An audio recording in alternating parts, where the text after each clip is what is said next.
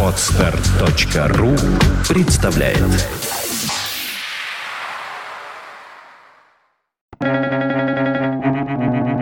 Свободное радио Компьюлента нет никакого прогресса в искусстве, как нет прогресса в занятии любовью. Есть просто разные способы делать это. Мэн Рэй.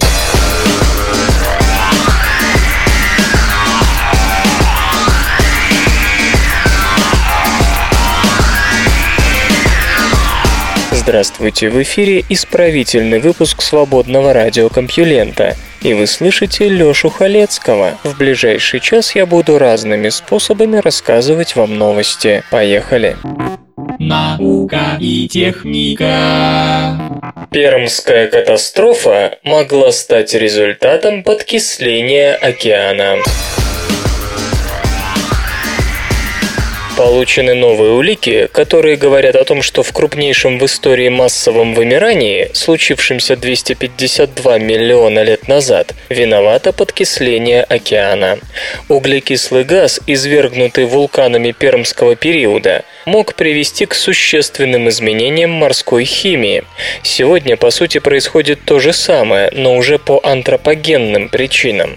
Наиболее распространенные гипотезы, объясняющие катастрофу на рубеже Перми и Триаса говорят о подъеме глубинных, бедных кислородом вод, которые задушили жизнь близ поверхности морей, и о серии сильнейших извержений в Сибири, которые нагрели и подкислили океан. Джонатан Пейн из Стэнфордского университета и его коллеги изучили кальций в морских отложениях и ископаемых останках древних существ, напоминавших современных угрей. В образцах, возраст которых менее 200 250 миллионов лет, то есть окаменевших после вымирания, обнаружено увеличенное содержание более легкого изотопа кальция. Глобальное потепление, вызванное извержениями вулканов, привело к более интенсивным дождям, которые усилили эрозию сухопутных пород, сложенных, как правило, с участием более легкого изотопа кальция. Все это стекало в океан. Одновременно рост морской концентрации углекислого газа, поглощаемого водой из атмосферы, усложнил жизнь существам, которые строят свой организм, высасывая кальций из окружающей среды. Как показали предыдущие исследования, не только кальций, но и углерод в известняке стал чаще встречаться в своей более легкой форме, что тоже объясняется увеличением эрозии. Но Пол Уигнал из Университета Литца, Великобритания, полагает, что выводы далеки от продуманности. По его словам, кальций мог попасть в воду из раковин существ, погибших во время вымирания. В этом случае результаты анализа могут означать только то, что умерло множество скелетных беспозвоночных. Новые данные также ничего не говорят о том, насколько сильным было подкисление океанов. Одно из последних моделирований показало, что падение pH могло быть значительным. Неопубликованные результаты другого моделирования, проведенного группой Ли Кампа из Университета штата Пенсильвания, свидетельствуют о том, что изменения в химическом составе воды были умеренными и протекали постепенно, то есть не могли нанести значительного ущерба. Самый древний образчик наскального искусства найден в Испании. Красный кружок с нечеткими очертаниями на севере Испании провозглашен старейшим образцом наскальной живописи в мире. Ему более 40 800 лет. Его нарисовал либо один из первых людей, пришедших на Пиренейский полуостров, либо кто-то из неандертальцев, живших там на протяжении 200 тысяч лет. Руководитель исследования Алистер Пайк из Бристольского университета Великобритания склоняется в пользу последнего предположения – тогда как эксперт по пещерам Лоуренс Гиштраус из Университета Нью-Мексико, США, называет его дикой спекуляцией. До сих пор звание старейшей картинной галереи носила французская пещера Шове. Ее изображением медведей, львов и лошадей примерно 39 тысяч лет, хотя и это спорно, ибо радиоуглеродное датирование угольного пигмента чувствительно к загрязнению углеродом из других источников. К тому же, в отличие от костей и инструментов, фрагментов, выкопанных из земли, живопись невозможно привязать ни к чему, ни к соседним артефактам, ни к геологическим слоям. Господин Пайк и его коллеги попытались решить проблему с помощью кальцитовой патины, которая медленно покрывает наскальные рисунки благодаря стекающей по стенам воде, насыщенной минералами. Эта вода содержит в том числе следовое количество радиоактивного урана, который постепенно превращается в нерастворимый в воде торий. Таким образом, отношение урана к торию позволяет определить, когда сформировался слой кальцита. Исследователи соскоблили кальцит со стен 11 пещер. Всего было получено 50 образцов и получили минимальный возраст в 40 800 лет для кружочка из пещеры Эль Кастильо. Это пятно вместе с аналогичными изображениями из той же пещеры и рисунками из пещеры Альтамира, напоминающими дубинки, относится ко времени прихода первых людей современного анатомического типа, ориньякская культура, на Пиренейский полуостров. Отпечатки ладоней и фигуры животных – это уже более позднее время, когда первобытный символизм уступил место экспрессионизму. Кто же был тем первым художником, человек или неандерталец? Первые наскальные рисунки появились в Европе, но еще 100 тысяч лет назад обитатели Африки изготавливали бусы и другие украшения, что, по мнению специалистов, свидетельствует о наличии символического мышления, лежащего в основе языка, искусства и религии. Считается, что этим отличались только сапиенсы, а связь кое-каких бус и подвесок с неандертальцами оспаривается. Единственный способ закрыть вопрос об авторстве первых картин заключается в более точном датировании, полагает господин Пайк. Если удастся найти изображение, которым более 42 тысяч лет, ни у кого не будет сомнений, что их создали неандертальцы. Амазония сохраняла девственность вплоть до прихода европейцев. Какими были древние общества Амазонии до того, как в середине XVI века до них добрались первые европейцы, неся с собой неведомые болезни, войны и разрушения? За долгие годы археологи выработали несколько точек зрения на этот счет. Первоначально большинство специалистов представляло себе огромный бассейн Амазонки, охватывающий семь стран Южной Америки, местом пребывания немногочисленных групп охотников и собирателей. Но в 90-х годах прошлого прошлого века выяснилось, что в Восточной Амазонии в доколумбовые времена существовали крупные поселения и сложные общества. Была выдвинута гипотеза об активном освоении местных лесов. Если она верна, и Амазония со своим нынешним богатейшим разнообразием растительной и животной жизни некогда уже расчищалась, то не стоит бояться сегодняшних вырубок, поскольку это доказывает, что регион способен полностью восстановиться. Но если там и впрямь существовали лишь разрозненные популяции охотников и собирателей, сохранявших леса в девственном виде, то дело плохо. Новое исследование показало, что Западная Амазония никогда не расчищалась.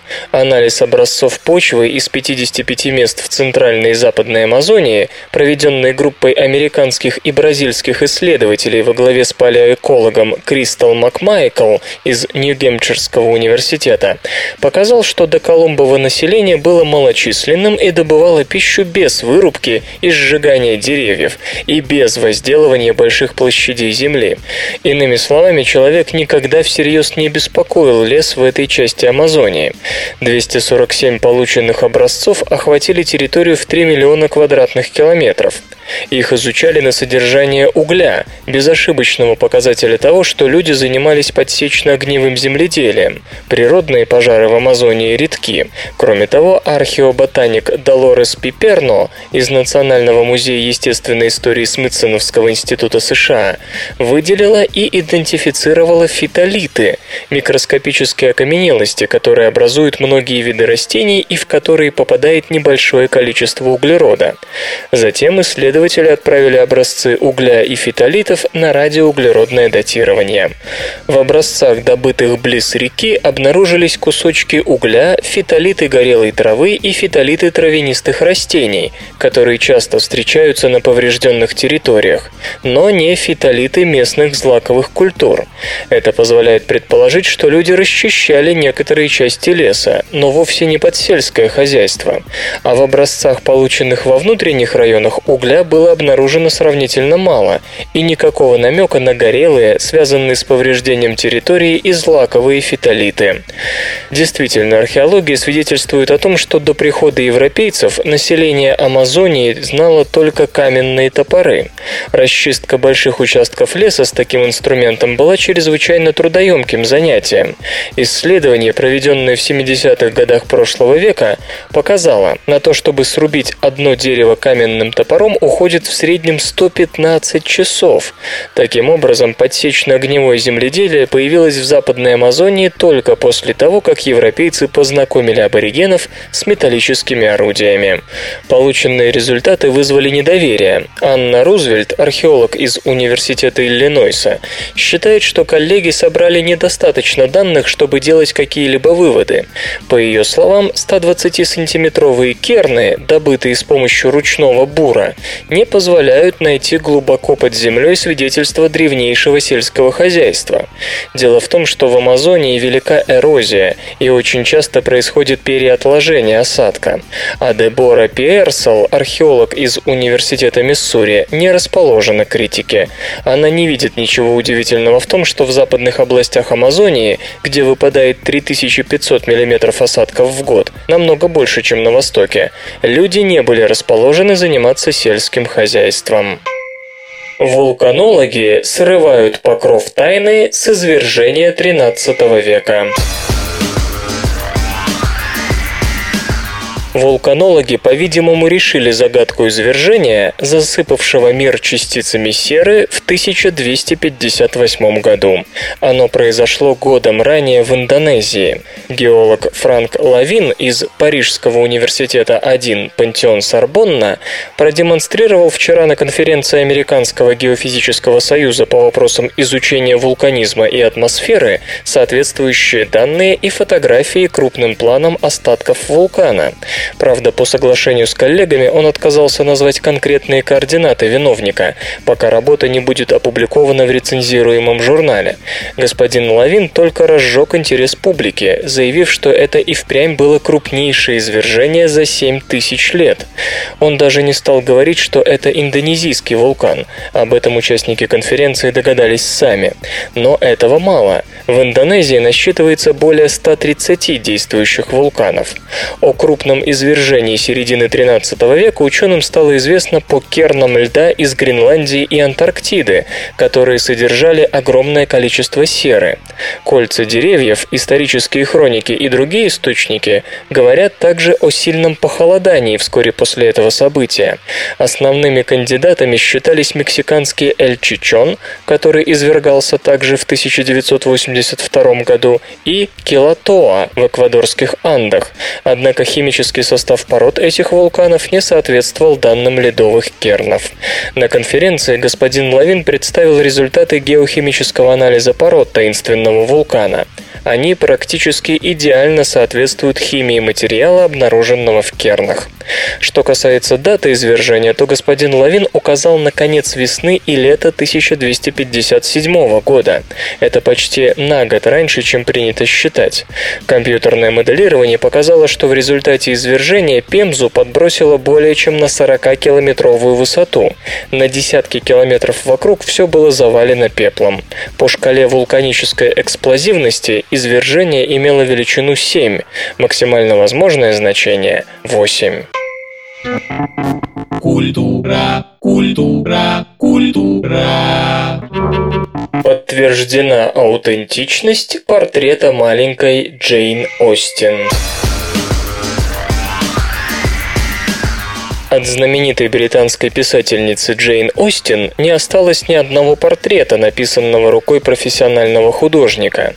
Единственный экземпляр Джейн Остин в 13-летнем возрасте, и тот вызывал большие сомнения. К счастью, анализ старых репродукций, сделанных до реставрации картины, позволил подтвердить, что это и впрямь будущий автор гордости и предубеждения, а также установить личность художника. В верхнем правом углу полотна стояло имя Джейн Остин, а рядом с ним Азиаса Хамфри, известного живописца своего времени, члена Королевской академии, приятеля Гейнсборо и Ромни. Обнаружена и дата 1789 год. Работа работу намеренно поручили не искусствоведу, а криминалисту Стивену Коулу из компании Ecum Forensics, который более 20 лет занимается анализом фотоулик. Картина, принадлежащая семейству Райс, прямым потомкам одного из братьев Джейн, находилась под подозрением с того момента, как в конце 19 века попала в поле зрения публики. Райсы утверждают, что она была написана, когда семья Остин гостила у ее двоюродного дедушки Фрэнсиса в Кенте в 1789 году. Портрет хранился в его усадьбе Seven Oaks, Семь дубов, а в 1818 был подарен его внуком Томасом Остином, близкому другу в день свадьбы, ибо невеста была большой поклонницей творчества Джейн, скончавшейся за год до этого. В 40-х годах прошлого века, однако, эксперты Национальной портретной галереи засомневались в том, что картина могла быть написана до 1800 года. Мол, и платье не то, и общая композиция не соответствует заявленной эпохе. Разумеется, к тому времени Джейн Остин была уже не девочкой, и, следовательно, это портрет какой-то другой особы. Туман рассеяла фотография, сделанная в 1910 году Эмери Уолкером для издания эпистолярного наследия писательницы. Стеклянные пластинки, которыми пользовался фотограф, сохранились. По ним и удалось восстановить детали, исчезнувшие после реставрации. Неизвестно, правда, кто написал это все на холсте, сам Хамфри или кто-то из Остинов. Но подлинность подтверждают следующие факты. Фрэнсис Остин был покровителем Хамфри и, кстати, заказал ему собственный портрет. В 1797 году художник потерял зрение и перестал творить. Высказывалось предположение, что картина принадлежит кисти более престижного художника Иоганна Цафанни, но Райсы горделиво отвергли возможность неплохо заработать на этой идее. Национальная портретная галерея никак не комментирует свой конфуз. Эксперты были настолько уверены в своей правоте, что разрешили вывоз портрета за рубеж. К счастью, его не удалось продать в 2007 году. Никто не поддержал начальную цену в 350 тысяч фунтов стерлингов. Единственным более или менее подтвержденным портретом Джейн Остин доселе оставалась акварель, написанная ее сестрой Кассандрой в 1810 -м. В прошлом году исследовательница творчества Остин Пола Бирн объявила об обнаружении еще одного рисунка, относящегося примерно к 1815 году. Писательница находилась тогда в расцвете творческих сил. Разумеется, аутентичность обоих портретов тоже оспаривается. Эти забавные ученые. В 17 веке французские ученые провели грандиозные работы по составлению более точных карт государства, используя метод точного вычисления долготы места. К их удивлению выяснилось, что территория Франции значительно меньше, чем считалось раньше.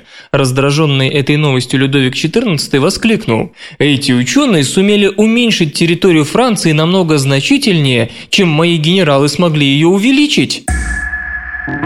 Наука и техника. Скачать другие выпуски подкаста вы можете на podster.ru